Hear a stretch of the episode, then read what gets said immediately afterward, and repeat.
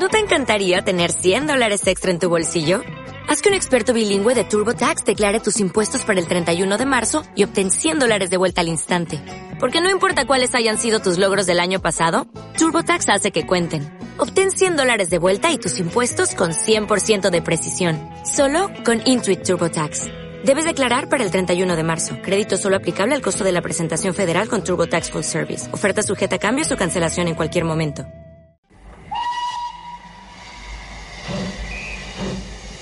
Tren de sueños. Vagón interior.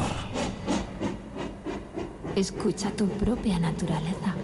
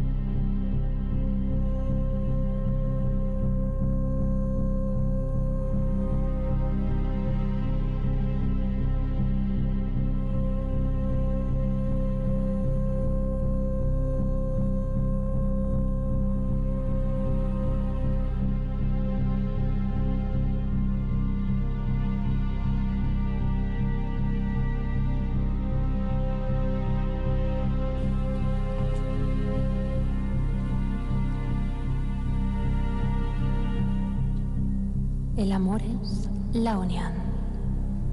El encuentro orgásmico de la muerte y la vida. Si no has conocido el amor, te lo has perdido.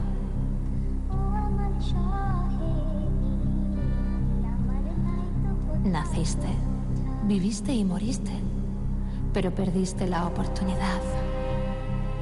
Te has equivocado tremendamente si has perdido el intervalo entre las dos notas. Ese intervalo es el pináculo más alto. La experiencia suprema.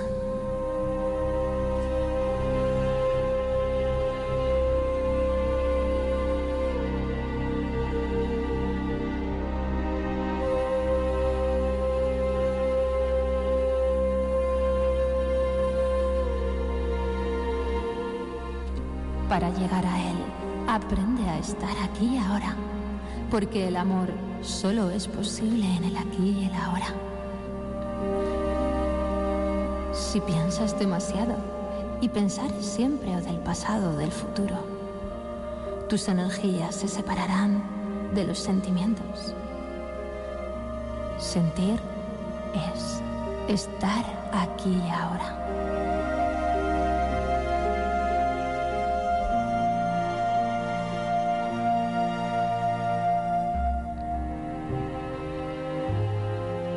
Tus energías se mueven en función del pensar, entonces no tendrás suficientes energías para adentrarte en los sentimientos y el amor no será posible. El futuro y el pasado traen pensamientos y el pensar destruye el sentir.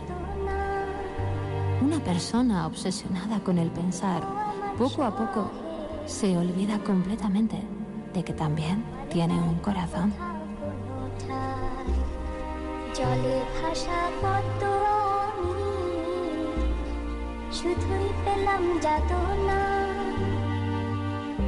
Aquí y ahora, el siguiente paso hacia el amor es... Aprende a transformar tus venenos en miel.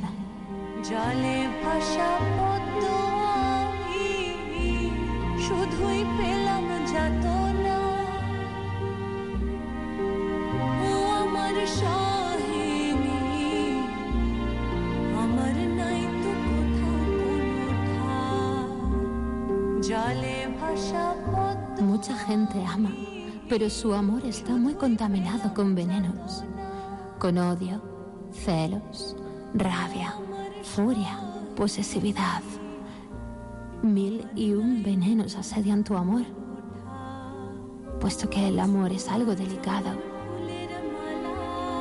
Detente a pensar en la ira, en el odio, en la rabia, en los celos.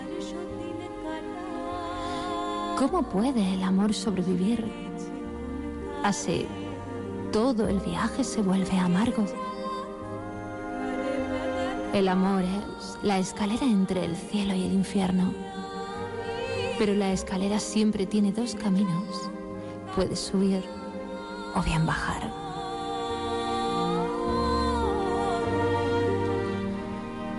Si existen venenos, la escalera te llevará hacia abajo. Entrarás en el infierno y no en el cielo. Y en vez de alcanzar una melodía, tu vida será un estruendo nauseabundo contradictorio, como el ruido del tráfico. Un ruido enloquecedor. Una multitud ruidosa sin armonía. Es ahí cuando uno está al borde de la locura.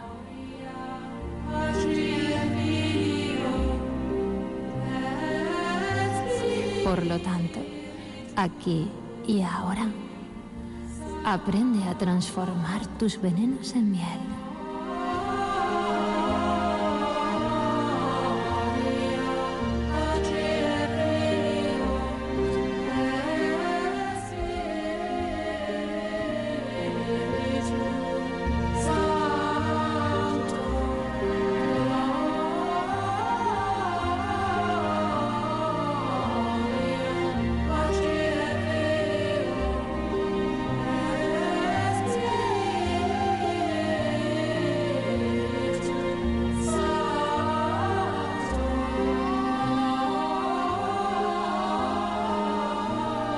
¿Quieres que te revele uno de los mayores secretos?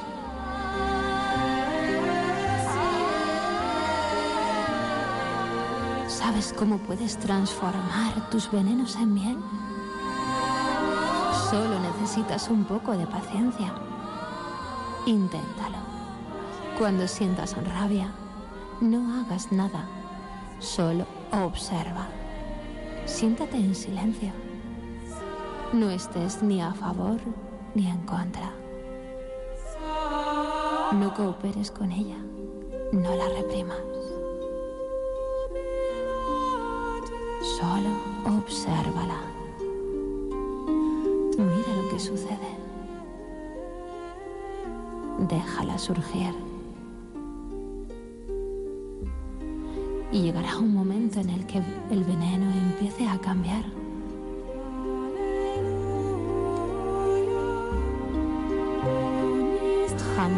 La rabia o la frustración duran toda la vida. No actúes cuando la furia está en su punto más álgido, si no te arrepentirás y entrarás en una reacción en cadena y crearás karma. Es así como entras en el karma. Haz algo cuando estés en un momento negativo y formarás parte de una cadena interminable. Cuando estás negativo y actúas, el otro se vuelve negativo. El otro está dispuesto a hacer algo, puesto que la negatividad genera más negatividad. La furia crea más furia. La hostilidad crea más hostilidad. Y las cosas siguen y siguen y siguen. La gente ha estado luchando entre sí durante vidas enteras y aún continúa.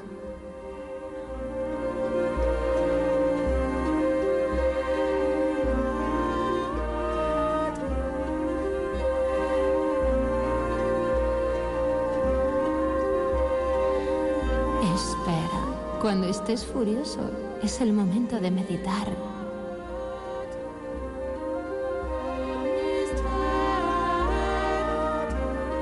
La misma energía que puede destruir puede ser creativa. Detente. La misma energía que puede destrozarlo todo puede ser una lluvia de vida.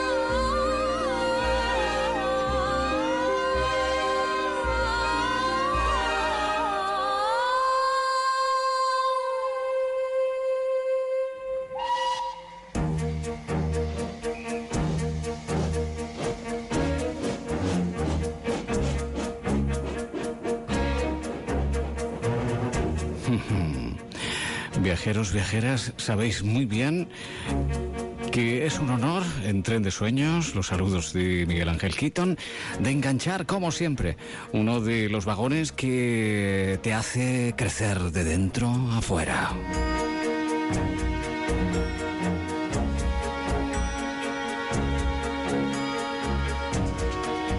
Qué bueno si hubiera una pastillita que te la tomas y convierte en los marrones cotidianos en cosas dulces, en bomboncitos de buen rollo.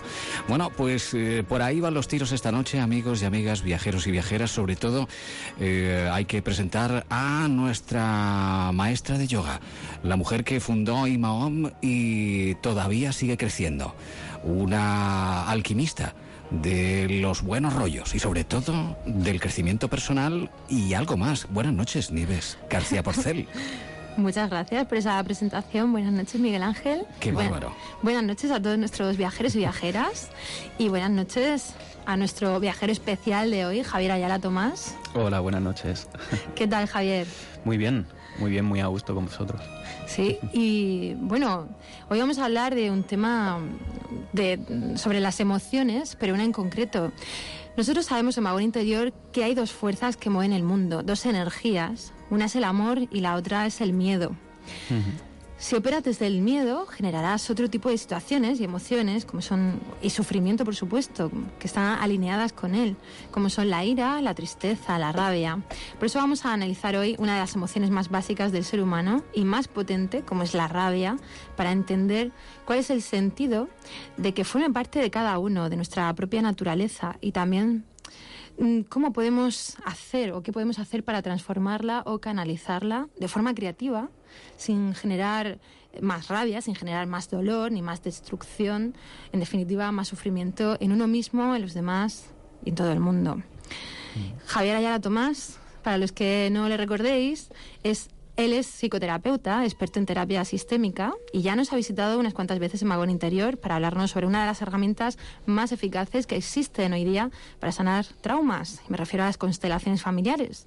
Si no lo oísteis o si queréis volver a escucharlo, podéis rescatar el podcast en www.imaon.com barra radio o en a la carta de tren de sueños en orm.es y también en su página web unabuenavida.es, donde mm, hay unas reflexiones estupendas que mm, a mí personalmente me ayudan en muchas ocasiones a plantearme cosas, a cuestionarme cosas, porque me gusta ser una libre pensadora y desde aquí invito a la gente que lo sea. Y para eso estás tú, Javier, que apuntas muy alto y afinas muy bien. Muchas gracias. Gracias a ti. Bueno, y vamos a hablar sobre la rabia porque yo sé, en constelaciones trabajan mucho con las emociones Sí. y sé que es necesario soltar toda esa carga negativa, empezando por, por la rabia, ponerle luz, conciencia y decir fuera. Sí, eh, la cosa es que al hablar de la rabia, bueno, de la ira, la verdad que las palabras, eh, los conceptos están muy mezclados y hay muchas veces que se utilizan indistintamente y realmente no significan exactamente lo mismo, pero eh, se ven como una emoción negativa, igual que el miedo, que antes lo, lo has comentado, y sin embargo, como emoción es, es fundamental y es necesaria y es, es buena. Y, y eso es algo que, que, bueno, a lo largo de, de esta noche sería una de las mejores cosas que podríamos sacar, el familiarizarse con las emociones y el comprender que todas ellas están ahí para, para servirnos, para orientarnos, para recolocarnos respecto a los cambios que suceden alrededor y que la cuestión no es que sea malo o que sea bueno, sino cómo utilizo yo esta reacción mía o este proceso que estoy viviendo, eh, cómo lo expreso y si le saco pro- provecho o, o no le saco provecho. Y concretamente en el tema de la rabia, el, el principal problema es eludirla o intentar bloquearla.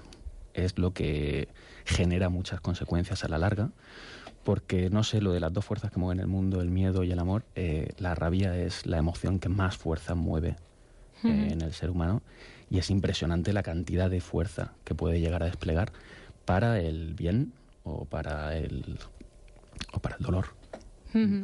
Sí, aclaro lo del tema de las dos fuerzas, el amor y el miedo. Yo entiendo que el, todo tiene su origen ahí, ¿no? Es como el yin y el yang, los dos opuestos. Y mm, para mí sería como algo- lo más básico, ¿no? Pero entendiendo, entendido de- desde un enfoque como muy, muy sutil, desde el alma, ¿no? Y es como eh, cuando el, hay una vocecita, o am- dos vocecitas en cada mente humana, y una opera desde mm, las ganas de, de ser mejor persona, las ganas de quererse a uno mismo, el deseo de estar bien, de dar algo positivo, ofrecer algo positivo, y otra vocecita que es que va en función de los complejos, de los traumas, de los condicionamientos, y en definitiva va desde el miedo, ¿no? Desde la falta de amor que hubo durante un proceso de vida, de la infancia, donde ya se crearon toda- todas esas estructuras de personalidad y donde ahí se, se aprendió o se malaprendió a gestionar de una forma o de otra las emociones, ¿no? Y como tú dices, para eh, yo también estoy totalmente de acuerdo en que, en que las emociones en sí son neutras, o sea, son, for- forman parte de nuestra naturaleza y están ahí por algo. Y de hecho el miedo, hay un miedo que considero que es bueno, que es el que te paraliza antes de estamparte contra un coche, ¿no? O contra alguien, por ejemplo, ¿no? El que te hace reaccionar para, que- para poder sobrevivir. Y la rabia también puede ser positiva y depende de cómo se canalice, se exprese, se manifieste. Totalmente de acuerdo contigo. De eso, mm, sobre eso quiero ahondar esta noche, para que nos digas qué formas son las, eh, consideras que son las mejores para canalizar, para transformar esa rabia en algo positivo, en algo creativo. Mm, hmm. Bueno, tú como experto habrás visto muchas cosas en, en las constelaciones familiares, eh, situaciones donde una persona se ha desbordado y se ha puesto a gritar, a soltar toda esa rabia. ¿Y qué ha sucedido? Eh, lo que sucede, bueno, realmente en, en los talleres es un ambiente que está con contenido y seguro y, y en el que no se trata de sacar la, la rabia o la violencia indiscriminadamente o sea, sin ningún objetivo, pero sí eh, se trata más de reconocer algo que se ha sentido durante mucho tiempo. Y volvemos otra vez al conflicto. Realmente la rabia o la ira más bien, que es como el- la emoción básica genuina, es la, es la ira. Y, y el tema es que despliega tanta fuerza. O sea, como emoción básica, la ira está ahí para prepararnos o para activarnos en una situación de abuso, en una situación de injusticia o de amenaza, para activarnos a nivel fisiológico, o sea, todo el tema cardiovascular, a nivel muscular, a nivel de tejidos, eh, nos activa para poder hacer frente a una amenaza. O bien eh, hacerle frente, o bien salir corriendo, o en el caso del trato cotidiano, cuando mi madre me dice tienes que hacer esto, cuando al- algún amigo me trata mal, o cuando yo creo que es injusto, esa rabia o ese, momento lo que hace es mm, recolocarme en un lugar en el que creo que me están tratando bien. Entonces, la ira en realidad es una emoción que te lleva a protegerte y a reubicarte en el lugar donde te corresponde estar. Y a estar alerta y tener fuerza, tener energía para poder hacer frente a, a, bueno, a una situación de abuso. Sí. Como tal es perfecta, pero al mismo tiempo es capaz de desencadenar tanta energía que se le tiene mucho miedo.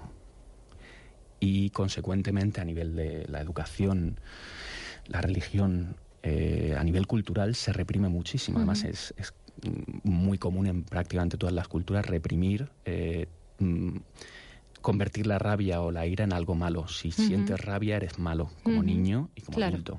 Entonces yo no puedo sentir rabia hacia mi padre porque soy un mal hijo y el problema es que no la identifico. Y el mensaje que me trae, la rabia en ese momento, decir esto me está molestando por, por esto, y la emoción me, me lo despierta y además me, me capacita para hacerle frente, como yo no quiero sentir rabia porque yo soy bueno y no, eh, no es de ser bueno sentir rabia, voy enmascarándolo, llamando las cosas de otra manera y no reconociendo esa emoción que además me activa físicamente y genera mucha energía que no encuentra salida, que no se utiliza para nada, que no, que no se realiza. Y ese es el tema, que cuando se ha bloqueado mucho y se han negado muchas situaciones que me generaron rabia, pero como yo soy tan bueno no me generaron rabia, sino que fue otra cosa, y empiezo a echar culpas a otra gente y me meto en un círculo más de queja que de, de aceptar la realidad o de enfrentarla. Ahí es donde llegas a situaciones que depende del grado, eh, pues puedes llegar a somatizar y a, convertir- y a enfermar físicamente o desde luego la rabia tiene un, un índice altísimo de incidencia en casi todos los trastornos Mentales, eh, y, y en el malestar psicológico en general. Es- Ujú. es Y muchos infartos también. muy grave, claro, Sí. y a nivel cardiovascular. Afecta- Muy grave. completamente al, al corazón. Mm. Sí, bueno, pues, ¿y cómo partimos, claro, de la base, ¿no? De, desde la infancia Mm. siempre vamos a lo mismo, ¿no? A la raíz, a esa educación, cómo a un niño se le puede enseñar Mm. a gestionar eso. Y de ahí, como también a un adulto, se nos puede reeducar para poder canalizar, poder expresar sin destruir Mm. ni a nosotros mismos, reprimiendo, somatizando, ni a otros. Ujú. Pues dentro de que, mm, o sea, hablo a título personal y aparte es que no hay consenso eh, dentro de todo el análisis de Sí. la psicología de la emoción, hay como muchas corrientes o opiniones. Pero bueno, mm, lo que yo creo haber comprendido hasta ahora y, y creo que va por ahí, eh, la ira se empieza a desarrollar en el niño a partir del año y medio, eh, que va mm, en adelante, y es eh, una emoción que inicialmente permite la- lo que se llama la primera individuación del niño, que es cuando el niño empieza a comprender que es algo diferente de la madre, porque como sabéis o no, el niño inicialmente al nacer no se, se siente indiferenciado de la madre. Él- para él no hay un yo y una ¿no? y un tú y una madre que me da de mamar y no hay mi necesidad es la necesidad de la madre y es todo un continuo que se va desarrollando poco a poco esa diferenciación. Y esa diferenciación es dolorosa y va acompañada de la famosa rabieta, que es una fase del desarrollo fundamental en el que el niño necesita decir, eh, aquí estoy yo, necesita mostrar su fuerza, mostrar su energía y, y necesita protestar. Y luego el, el adulto es el que tiene que discernir si, si la rabieta del niño eh, eh, necesita ser Mm, sin- el niño no tiene que conseguir lo que quiere porque no es oportuno que coma más, pero indistintamente el niño necesita manifestar su rabia, al margen de que le vayas a dar el chocolate o, o vayas a hacer lo que él quiere que hagas.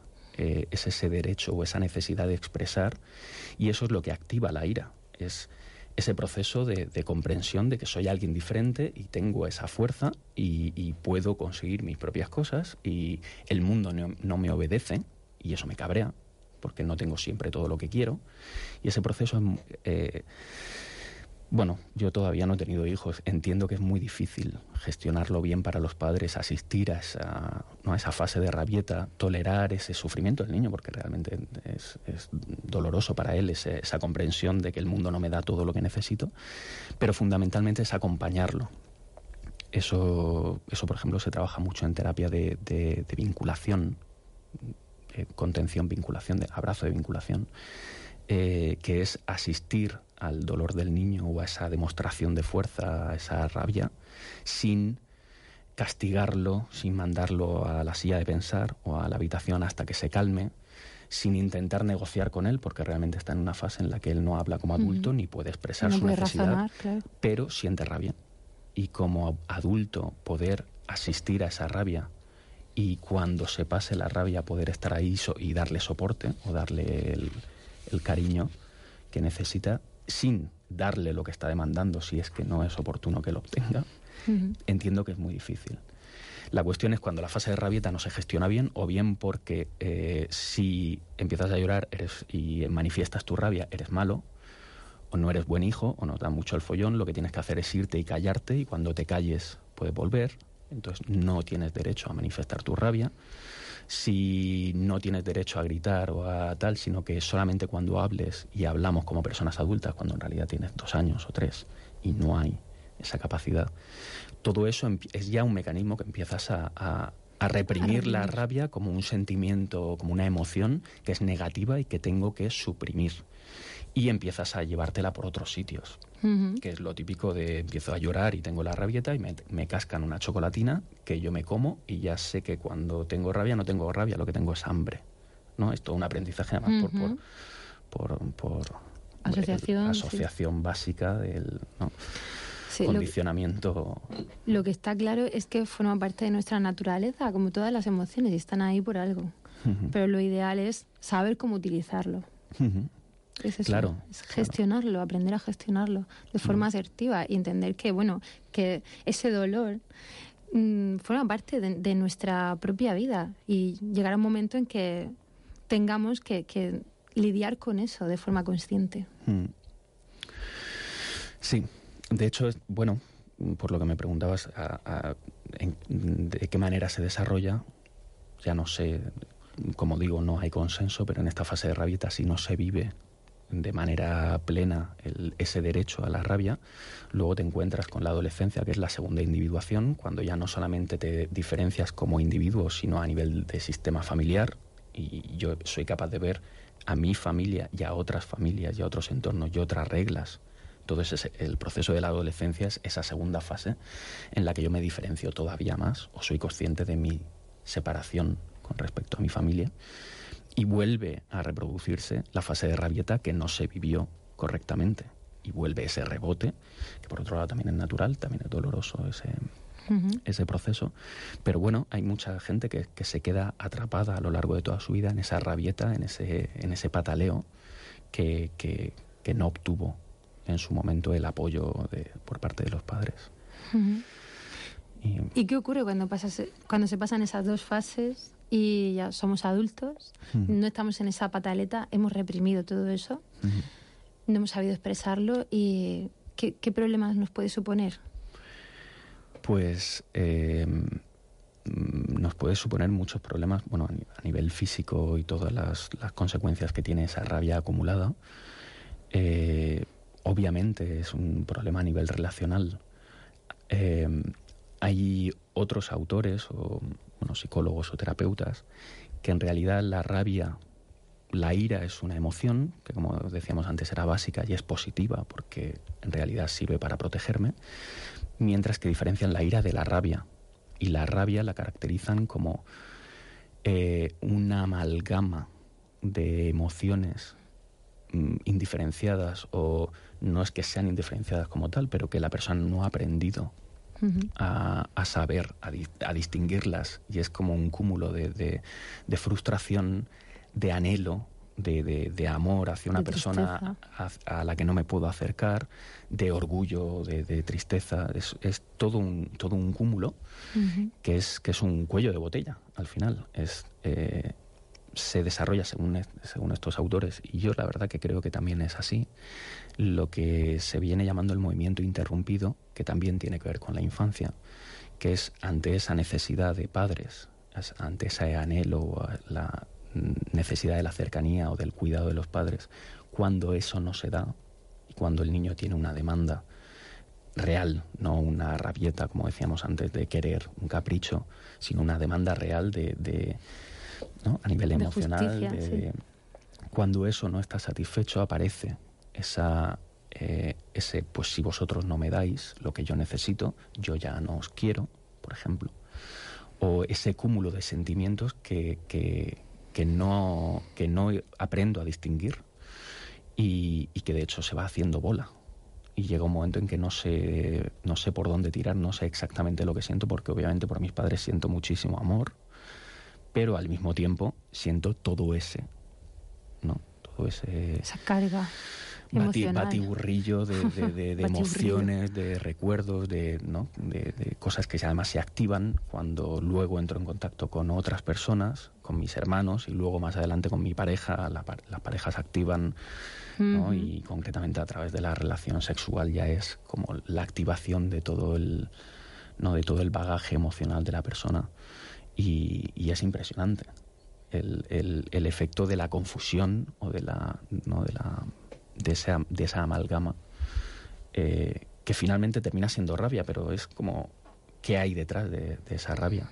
Generalmente al final del todo hay amor, pero es al final del todo. Antes hay toda una ristra de, de, de secuelas de ese proceso.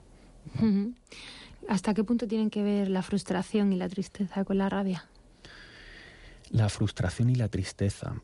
em, pues con la rabia, volvemos otra vez a la distinción de términos. en, en principio, la emoción de la ira se desencadena cuando hay una situación de injusticia, ¿sí? O una situación de abuso, y yo siento que puedo hacer algo. Entonces, hay toda una activación eh, para hacer frente a eso. Si en ese proceso eh, yo sopeso las circunstancias y no puedo hacer nada, solamente puedo bajar la cabeza o no, no puedo hacerle frente a esto que me está amenazando. Y bueno, me imagino a lo mejor a alguien que me está atacando, pero no, imagínate a alguien que se muere, por ejemplo. ¿no? Es cuando me sucede algo doloroso ante lo que yo no puedo hacer frente, porque no tengo recursos o porque no está de mi mano, la emoción ya no es la rabia que te la, la ira que te activa y te predispone a la acción, sino que es la tristeza que al contrario te lleva al, al recogimiento, a la introspección y a pasar una fase de más ¿no? de, de baja actividad física, de demanda de, de apoyo social y que es, que es muy positiva la tristeza. De nuevo, es una emoción básica, fundamental y necesaria, ¿sí? porque te acompaña en ese proceso que al final necesitas para recomponerte de ese proceso de pérdida o de, de, ¿no? de- de la frustración que te ha conllevado el no poder hacer frente a algo. Sí. Y bueno, y en tus, en tus talleres de constelaciones familiares, Mm, ¿cómo puedes canal- ayudar a canalizar a otras personas mm, eh, esa rabia, esa gran carga emocional? mm. ¿Qué, qué hacéis? Sí, hay muchísimas herramientas. Tú además sabes, has oído algunas en el, Sí. en el centro, en, en alguno de los talleres. Yo recuerdo que además es, un- es una anécdota preciosa que, que- que guardo con mucho cariño y, y que además hay un en, en mi blog, en, en unabuenavida.es, estoy a punto de colgar eh, una entrada que, que he titulado la, la rabia infinita de la viuda. Ujú.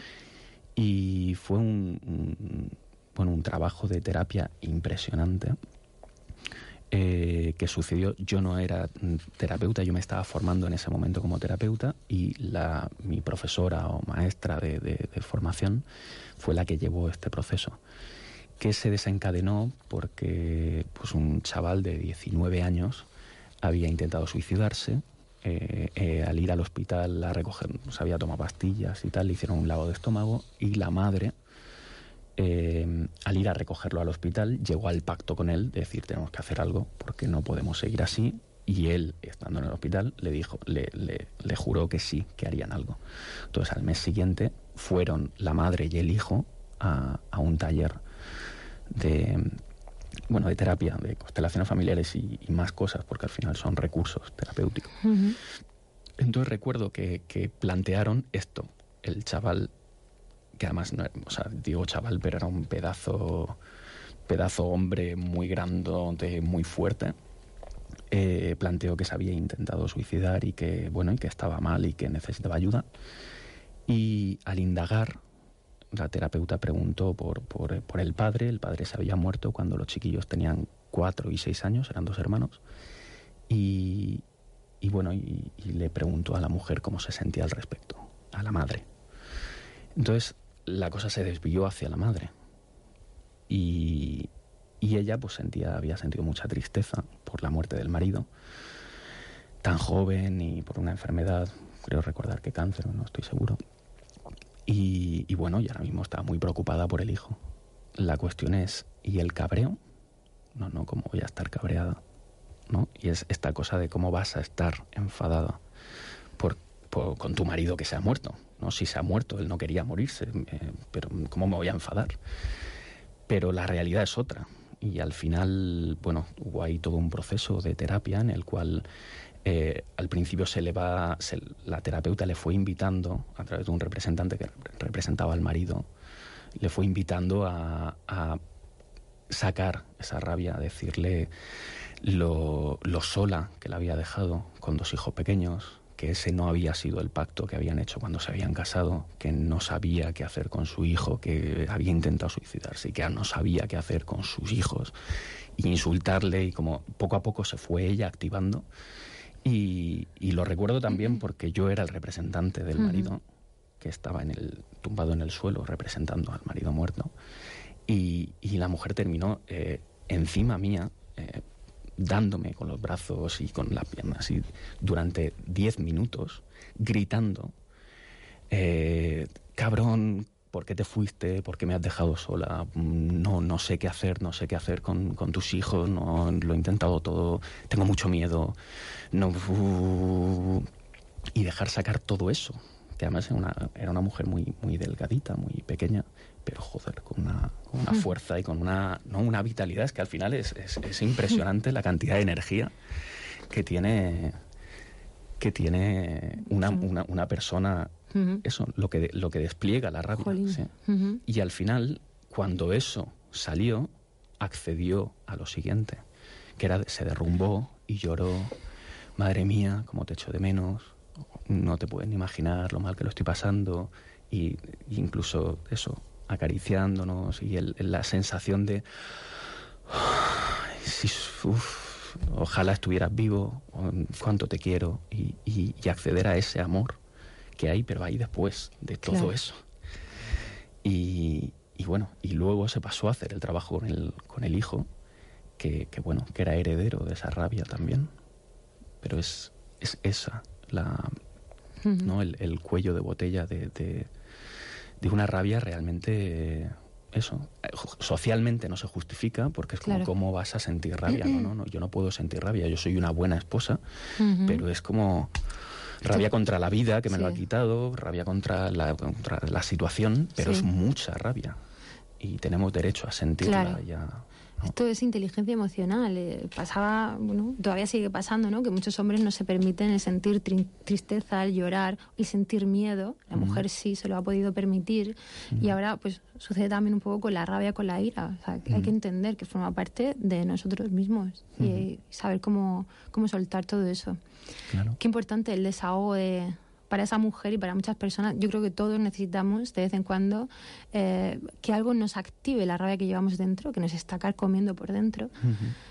Mm, y ¿Se te ocurre alguna forma de, de activarlo en el día a día? O sea, si, por ejemplo, ir- pegarle a un- una manta palos a los cojines, irse a, a clases de boxeo. Sí, eh, realmente recursos hay, hay muchos. Mm, La cuestión es la estimulación de la rabia sin más. Eh, no, no creo que tenga efectos terapéuticos. Eh, igual que la supresión de la rabia. ¿no? A través de la meditación hay mucha gente. El yoga o la meditación son tremendamente positivos, siempre y cuando no constituyan una escapada del mundo o una supresión de mi realidad emocional. Completamente de acuerdo contigo. Y además en clase lo repito constantemente, que no es un escapismo de un par de horas a la semana donde me vado, desconecto, sino todo lo contrario. O sea, sí, vale, salgo de mi rutina para pararme, tomar conciencia de mí mismo y darme cuenta de cómo funciona la naturaleza de mi mente, cómo funcionan mis pensamientos, si tiendo a tener pensamientos positivos, negativos, qué emociones se generan con esos pensamientos. ¿Qué, ¿Qué es lo que hay dentro de mí que me lleva, que me mueve por un lado o por otro? ¿Qué decisiones estoy tomando y por qué? ¿Por qué me estoy dejando llevar? ¿Qué es lo que me arrastra? ¿Cuáles son mis complejos, mis traumas? Y es un, perdonar, es tomar conciencia de ese mundo inter- interior. Precisamente es también poner luz, ¿no? Sobre lo que hay dentro. Y, y, mm, yo entiendo que en el yoga, en concreto trabajando con la rabia o con este tipo de emociones que muchas veces eh, terminan por ser muy destructivas, en yoga entiendo que, que se produce una transformación, en yoga o en meditación, ¿vale? Porque prácticamente es lo mismo, solamente que son dos caminos para llegar a lo mismo, al mismo sitio. Y más que canalizar, entiendo que se transforman las emociones ahí.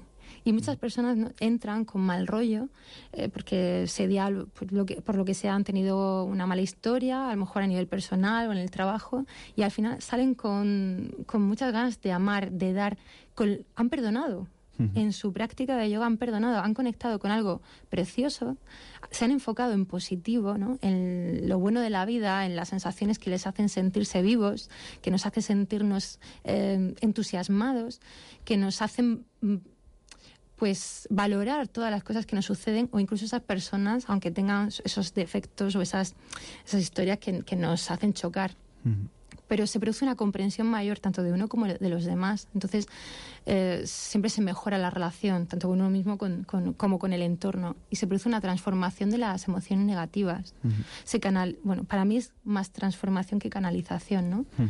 Y entiendo, bueno, lo decía en la introducción, que, bueno, es una, era una introducción de oso, por cierto, y, y estoy de acuerdo con que mm, no hay que reprimir y tampoco utilizarlo como algo destructivo, ¿no? Decía un poco lo de, lo de broma, lo de darle los palos a los palos a los cojines. Estoy más de acuerdo contigo que, que eso tiene que tener una finalidad y una orientación terapéutica. Y, pero también entiendo que con- si sacamos la agresividad de una forma agresiva, estamos generando más agresividad en el mundo. De alguna forma esa energía se potencia.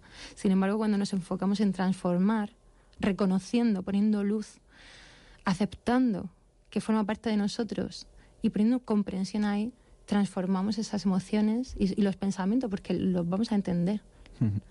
Y eso para mí es súper terapéutico en el día a día. Yo siempre invito que, a que bueno, el yoga, la meditación, ya vengas a, a clase donde puedas hacerlo, o, aunque sean cinco minutos cada día, para pararte, sentirte, tomar conciencia de tu respiración y darte cuenta de lo que está sucediendo en tu mundo interior. Mm. Claro, y supongo que estarás de acuerdo y que será una continuación de eso, que esa transformación que se da o esa reflexión que se da automáticamente te genera fuerzas para tu día a día, para poner en orden tus relaciones, Totalmente. Para aplicar ese, esa pequeña transformación en tu Ujú. trabajo, para ponerlo a disposición de, de tu vida Sí. real y no que se quede en la burbuja Ujú. del pequeño espacio en el que me dejo sentir y el resto del día estoy ya. Exactamente. Es una terapia sin terapeuta, ¿no? Ujú. Bueno, el profesor, o en mi caso, ¿no? Como orientadora dentro del yoga, pues puedo, puedo dar unas pautas, puedo ayudar en ese proceso, pero entiendo que cada uno tiene esa experiencia consigo mismo y, y, se- y sucede esa, esa sanación, ¿no? Sin terapeuta, sin necesidad de alguien que le acompañe tanto, ¿no? Como en, un, en el caso de otro tipo de terapias como pueden ser las constelaciones o irse al psicólogo. Pero todos son herramientas al final para llegar a lo mismo. Y es a esa, a esa, a esa salud y a ese equilibrio de dentro a afuera. Y por supuesto, la inteligencia emocional, el desarrollo personal, es que son. eh, es que tienen que estar ahí presentes 100% eh, a todos los momentos de, en todos los momentos de nuestra vida, Claro. Aunque estemos trabajando. Sí, sí, si al final se trata de eso, es como, uy, me estoy cabreando.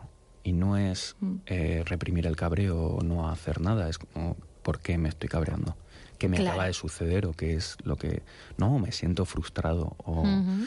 o siento miedo. El miedo es, es fundamental. Quiero decir, vuelve a ser otra emoción básica que me alerta de, bueno, te vas a meter en algo eh, para lo que a lo mejor no estás preparado. Entonces, mide tus fuerzas, ¿no? Haz un acto de, de- de reflexión y de sopesar y si te ves con fuerza, métete.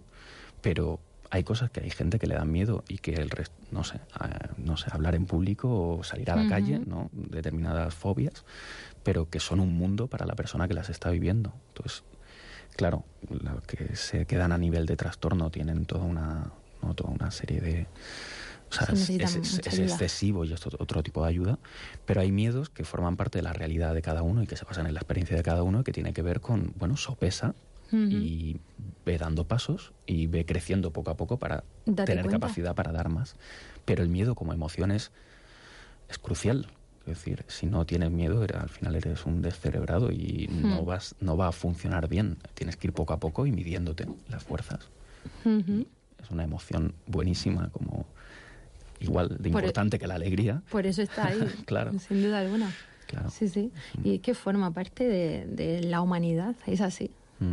Pero ahora vamos a aprender en el vagón interior a desarrollar un poquito de la inteligencia emocional y ver cómo podemos gestionar todo esto que se nos viene por naturaleza. ¿Qué le vamos a hacer? Habrá que aceptarlo y vivir lo mejor posible en función de eso. Y bueno, entonces, lo del boxeo no, ¿no? Sí, por ejemplo. Con la eh, indignación que hay ahora mismo social, Sí. que genera tanta rabia, eh, bueno, yo creo que se está viendo las consecuencias, ¿no? La gente pues, se siente como muy vacía, muy impotente, muy frustrada, y eso se nota también en el mal humor, ¿no? Que se huele muchas veces. También yo recomiendo que la gente, como todo, para mí, lo que se potencia, lo que hacia donde nos enfocamos se potencia, pues que nos juntemos con personas positivas lo máximo posible para que también nos ayuden a potenciar eso. Sí, sí, pero bueno, lo, lo que me preguntabas del boxeo, del, Hmm. del cojín, que realmente es bueno y es, es, es positivo canalizarlo. La cuestión es hasta qué punto se convierte en una, ¿no? en una rutina destructiva o, en, ¿no? o, o te est- estás enfocándolo hacia algo. Y por ejemplo, y continúo con el, el ejemplo de este muchacho que se había intentado suicidar y la madre, cuando terminó ese proceso de, de terapia tan, tan bonito, porque fue precioso, de la madre y, y se reconoció toda esa rabia que había habido y ese duelo que no se había terminado, empezó el hijo. Y el hijo era... em, es ese otro extremo de la rabia que es la depresión. Es como mm, al final tu cuerpo no, no tolera estar tan activado, ¿no? Como, como lo que te activa la rabia y llega un momento en que se inmuniza o se invierten y, llegas a ese otro eh, hipoactivación ¿no? de la depresión, de no tener fuerzas, de no estar interesado en, en la vida o, bueno, diferentes dinámicas, ¿no? Y recuerdo, por ejemplo, que, que la terapeuta en ese momento nos hizo a otro compañero y a mí hacerle un placaje a este muchacho de fútbol americano. O sea, los Vaya. dos, además me está viendo lo grande que soy. Sí. Pues mi compañero era igual Dos de. metros, por lo menos, era me igual de- sí.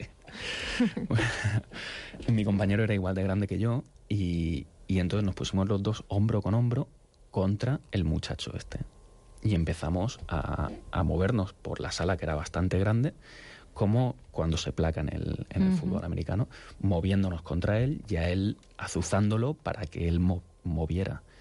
Y entramos gritando, grita y, y- y activando esa fuerza, esa cantidad de fuerza que no, que no se puede manifestar, toda esa que te castigaron en su momento por, por exhibirla o por Sácalo. activarla, sacarla, mm, demostrar, ¿no? Demostrarte a ti mismo eh, o lo- la fuerza que tienes y la capacidad que tienes y la vida que tienes dentro con la que has perdido el contacto. Y después de un proceso en el que estábamos sudando, pero vamos, como marranos, este hombre además se, se, se hiperactivó la, la respiración a todos los niveles, recuperó otra vez ese, ¿no? ese, ese estado que había perdido y entró en contacto con su llanto y con el dolor y con el duelo que no había terminado, como, como la madre no había terminado.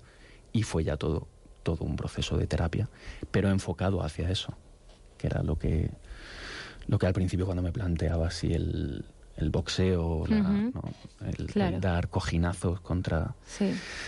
Claro, depende del grado de, de- de conciencia o de no Ujú. en el ambiente en el que si sientes que puedes abrirte a eso, Qué- si sientes que estás en buenas Qué bien manos. matizas, Javi. Qué bien matizas. A raíz de esto, si me permitís, yo quería preguntar si en países como Estados Unidos, pues, yo puedo ser un oyente de estos que está pensando en llamar al 968-200000, por ejemplo, a cinco minutos de la una de la madrugada. Esto es Tren de Sueños y esto es el vagón interior, amigos y amigas. Aprovechaos porque este es un día además atípico eh, de vagón interior, que suele ser los, los martes. En este caso, vamos a tener la suerte de tener dos días. ¿Qué pasa? Que por cierto, Sí. la semana que viene, como el martes por la noche, a partir de las 12 ya es miércoles, por tanto es fiesta. Claro. Vagón Interior se emitirá El, el lunes. lunes. Qué bien. ¿Cómo lo sabemos esto? Y el jueves. Es una alteración eh, mínima porque la semana siguiente, si no pasa nada, pues volverá a la normalidad. Bueno, el caso es que, eh, Javier, eh, ¿es posible que la rabia sea también eh, la principal protagonista de este aumento en esas masacres que se producen en colegios, en eh, centros públicos en Estados Unidos a cargo de eh, francotiradores, de gente muy joven, incluso aparentemente, eh, iba a decir equilibrada, o que contienen, es posible que la continencia de la rabia desemboque en dramas como ese.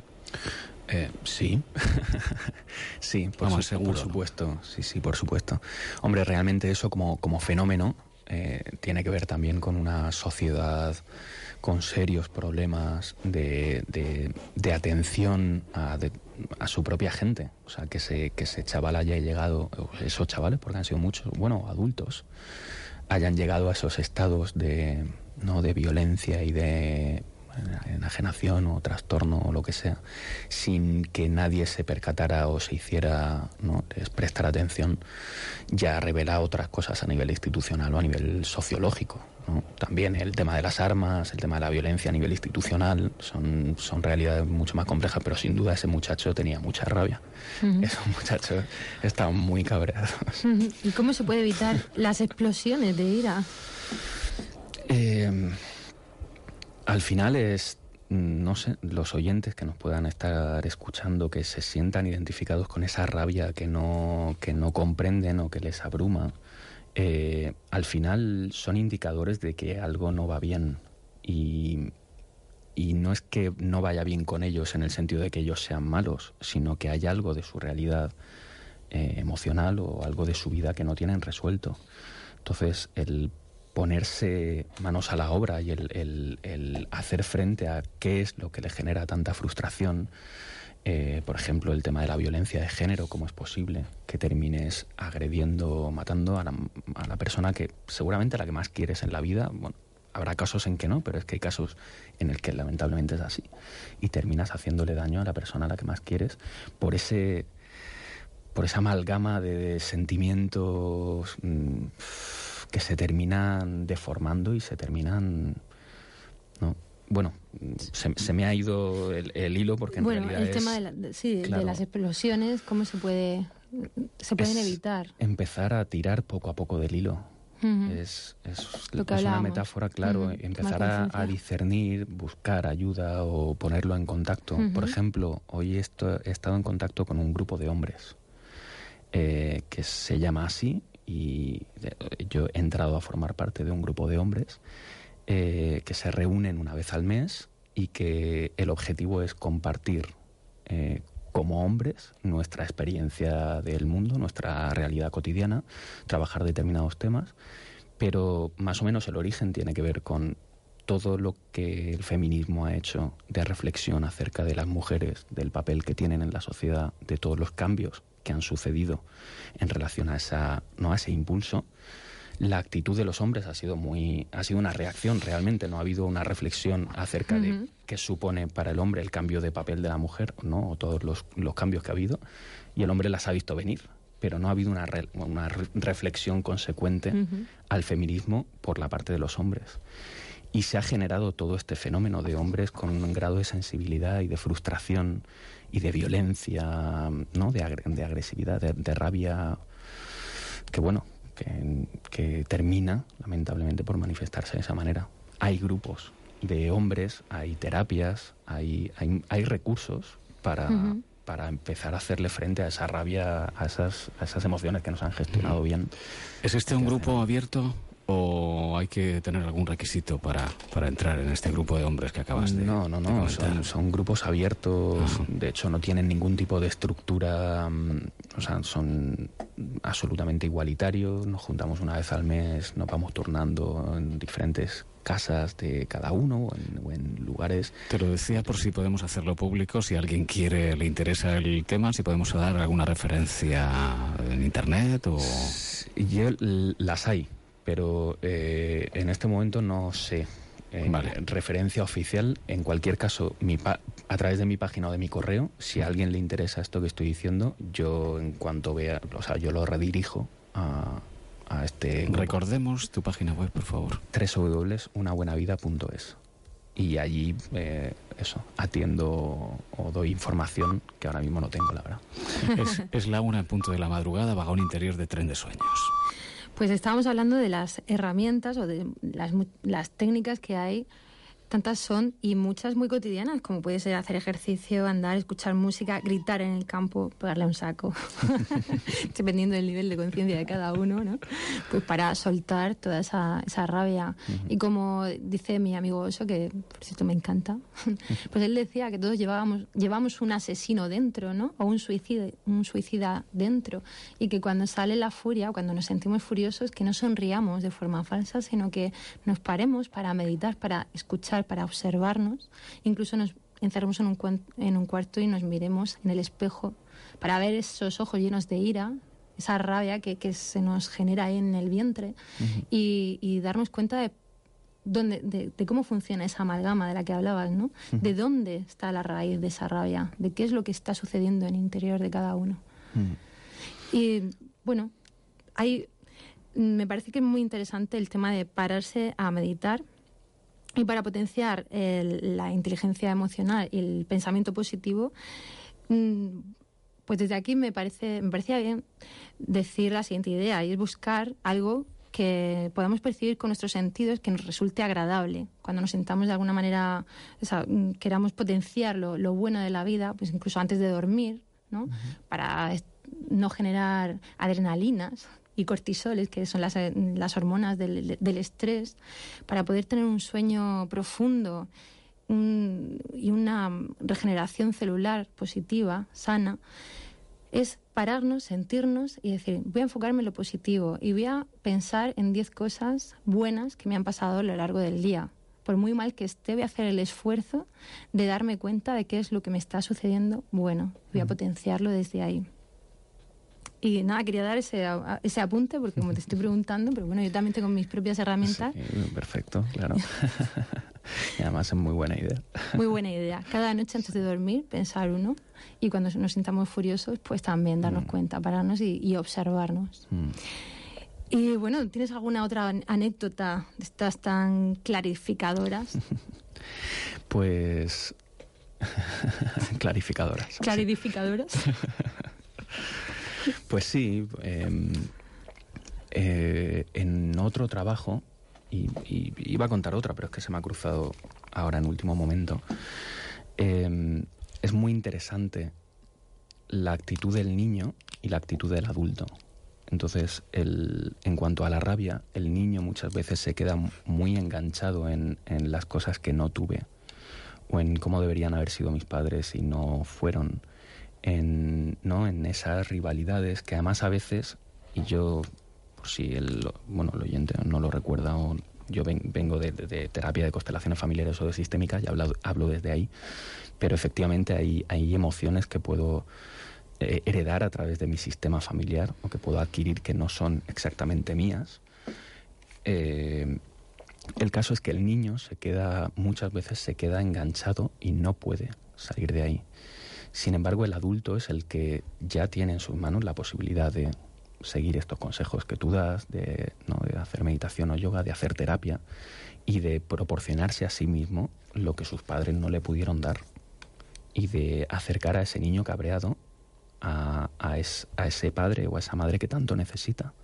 Pues realmente hay una frase que activa y bueno, depende del grado de conciencia con el que cada uno lo piense, pero el si supieras cuánto te he necesitado del niño al padre o a la madre que no estuvo ahí en ese momento, esa frase desmantela la rabia, porque en el fondo al final de la rabia hay, anhelo, hay, una necesidad muy, muy profunda que no, que no tuvo su que no fue respondida. Y al final es, si supieras cuánto te necesité, si supieras cuánto, cuánto te amo, y en la medida en que puedas ir pensando y sintiendo eso hacia tus padres, es otra manera en el que la rabia poco a poco deja de tener sentido, porque al final la rabia es, es un acto defensivo de, pues si tú no estás, yo no te quiero, y entonces me mantengo en la distancia y no quiero, no quiero, no quiero, no. Y poco a poco se va desactivando la bomba de, de relojería, porque al final es, es echar a perder tu propia vida con, con una vivencia emocional nefasta. Nefasta, Sí. completamente. Y para, bueno, en las familias, mm, eh, generar puntos de encuentro entre, entre los padres y los hijos o los adolescentes, ¿no? Antes lo comentabas, que son momentos difíciles. O sea, ¿podría, podría ser una forma de, de evitar generar más rabia, de que los- esos niños, esos adolescentes, pues también tengan un poco o sea, esa cercanía ¿no? con los padres, más, co- les da más conciencia de lo que es- de por dónde han estado pasando sus padres, lo que han, cuál es su bagaje, el por qué funcionan de esa forma. Mm. Eh, es difícil generalizar. Realmente hay familias, y es, es doloroso, pero es que hay familias que están mejor separadas, para empezar.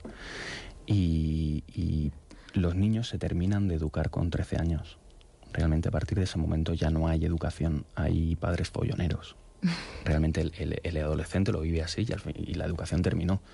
El niño a partir de ese momento aproximadamente 13 años, esto es como todo, que es más menos 3 años, ¿no? Pero, pero en el fondo es la fase en la que el niño necesita otros referentes que no sean los padres y otro tipo de experiencias y necesita rechazar a su familia no porque no le porque no la quiera, sino por sentirse él diferente o único y luego volverá y se identificará otra vez con su familia cuando no esté en juego su propia individualidad, pero durante la adolescencia necesita eso. Entonces, insistir mucho en que los padres eh, organicen reuniones con el adolescente, cuando el adolescente realmente lo que necesita es Claro. otra cosa, depende del- de la situación concreta. Y fundamentalmente la jerarquía. El padre siempre es el padre y el niño siempre es el niño y nunca son amigos. Eh, por lo, lo he pensado antes cuando ha preguntado Keaton con lo de las matanzas. Esta pedagogía de, de lo- de los padres amigos de los niños eh, ha hecho muchísimo daño. Y lo digo desde mi humilde opinión y desde mi experiencia terapéutica, pero es, es nefasto porque el niño realmente necesita sentir que hay que Una figura de autoridad. Sí, no es tanto, no es tanto autoridad, es hay una, hay alguien más grande que yo sobre el cual me puedo, al que puedo acudir en caso de que lo necesite, y a lo mejor no lo necesito, pero puedo acudir, está ahí, y el que estaba antes que yo. Y esa figura eh, a mí me rela- a todas las personas les relaja. Y cuando el niño se siente mejor o más grande que los padres, eh, es una situación insoportable psicológicamente. Es muy complicado. ¡Guau! Qué difícil, ¿eh? Ser padre, encontrar ese punto Sí, de, bueno. de equilibrio. Nada, Bueno, sí. hay que atreverse. bueno, y bueno, ya para finalizar, ¿quieres contarnos alguna cosa más, alguna cita tuya de estas célebres que tienes? Esa cabecita tan máquina. Pues bueno, gracias por eso. Bueno, lo pienso convencidísima de Em, ello. Lo que, pues, eh, an- tirando de lo que decía hace un momento, esa, esa imagen de el padre temeroso con miedo de ser mal padre y, y que no quiere que el hijo se parezca a él porque no quiere que tenga tantas dificultades como ha tenido él y quiere que sea alguien diferente, prohíbe al hijo que se acerque a él. Mm. Y, y el hijo se queda huérfano en ese, ¿no? internamente huérfano. Y además es como algo que se va generando generación tras generación.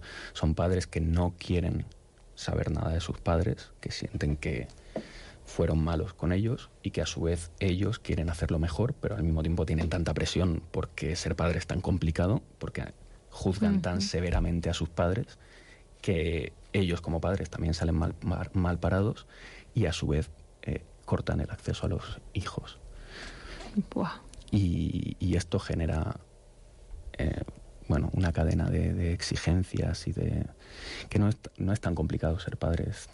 Yo doy lo que tengo y lo que no tengo no lo puedo dar. Y- Sí, para tener una mayor comprensión de lo que estás diciendo, que vayan a tu, a tu blog y lean el post de Supermercado de Padres. Sí. Buenísimo.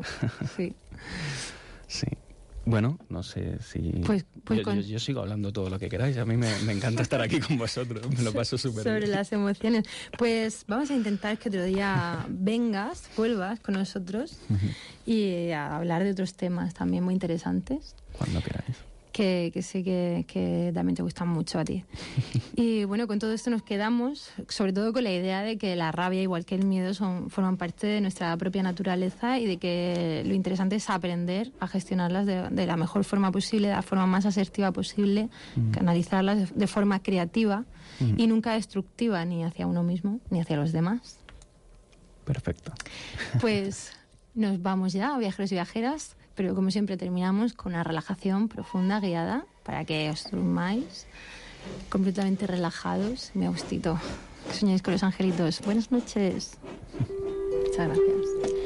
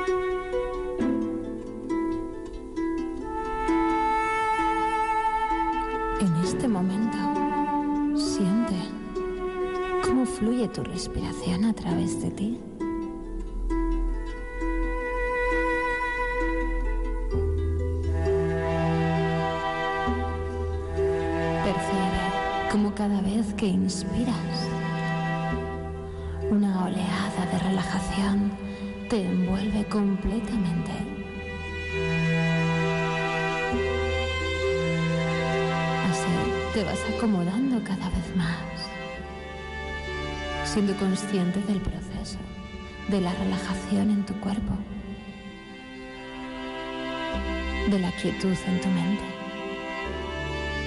de la calma en tus emociones.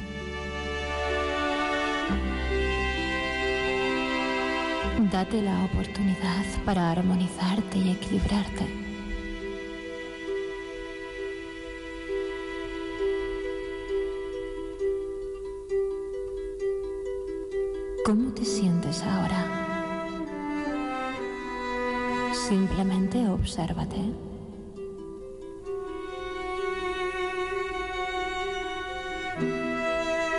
En este estado de receptividad, en el cual la conciencia y el inconsciente se encuentran separados por una línea muy finita. Haz un buen trabajo sanándote a todos los niveles. Y para ello, lleva la atención al hígado, situado en la parte derecha del abdomen.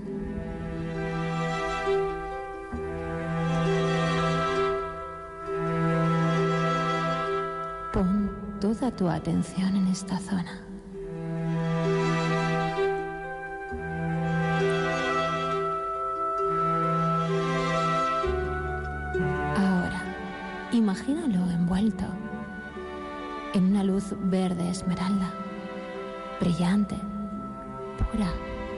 Amorosa, sanadora.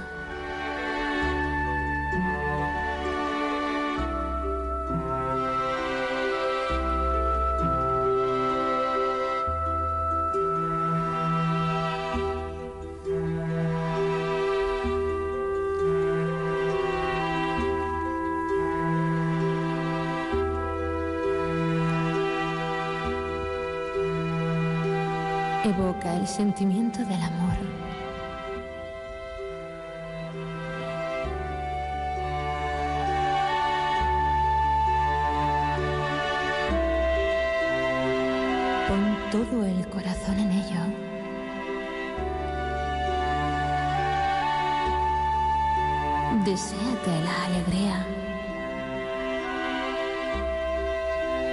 felicidad la comprensión, el respeto, la aceptación.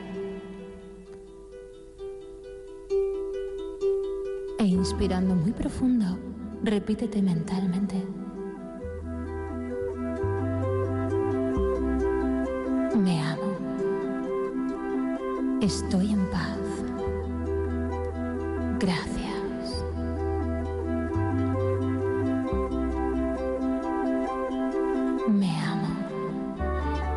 Estoy en paz.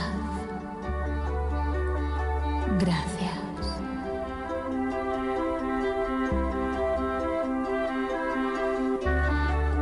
Me amo. Estoy en paz. Gracias.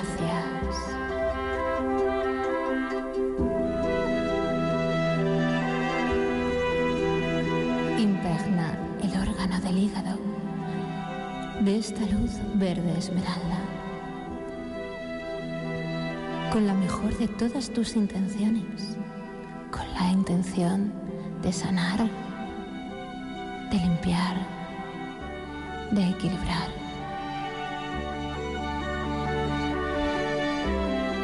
La luz verde simboliza el amor que fluye desde tu parte más íntima y más auténtica. Desde lo más hondo de ti, donde mora tu verdadero ser, tu esencia. La energía que vibra en todo el universo se canaliza a través de ti de forma creativa, en un proceso de sanación de dentro a afuera. Así es, permítelo. Confía en el proceso y entiende cómo al sanar tu órgano armonizas tus emociones, las transformas en puro amor.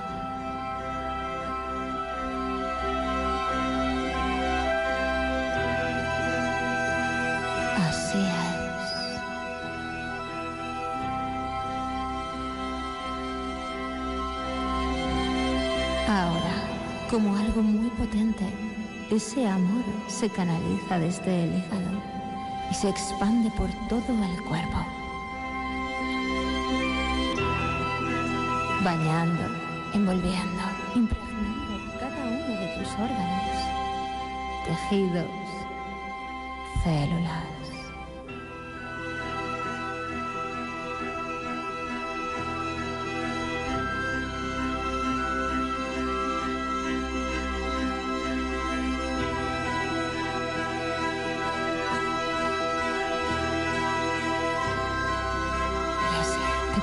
En una gran llama de luz verde esmeralda. Una preciosa llama de amor radiante.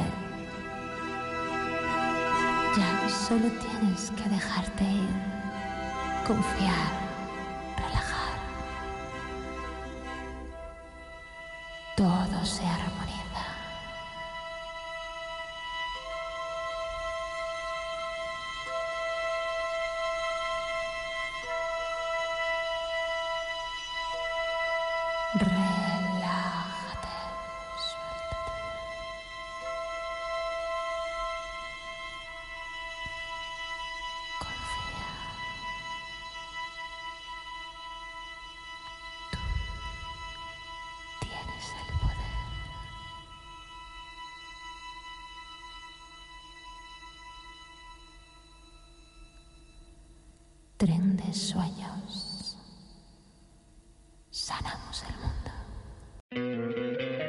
¿No te encantaría tener 100 dólares extra en tu bolsillo? Haz que un experto bilingüe de TurboTax declare tus impuestos para el 31 de marzo y obtén 100 dólares de vuelta al instante. Porque no importa cuáles hayan sido tus logros del año pasado, TurboTax hace que cuenten. Obtén 100 dólares de vuelta y tus impuestos con 100% de precisión. Solo con Intuit TurboTax. Debes declarar para el 31 de marzo. Crédito solo aplicable al costo de la presentación federal con TurboTax Full Service. Oferta sujeta a cambios o cancelación en cualquier momento.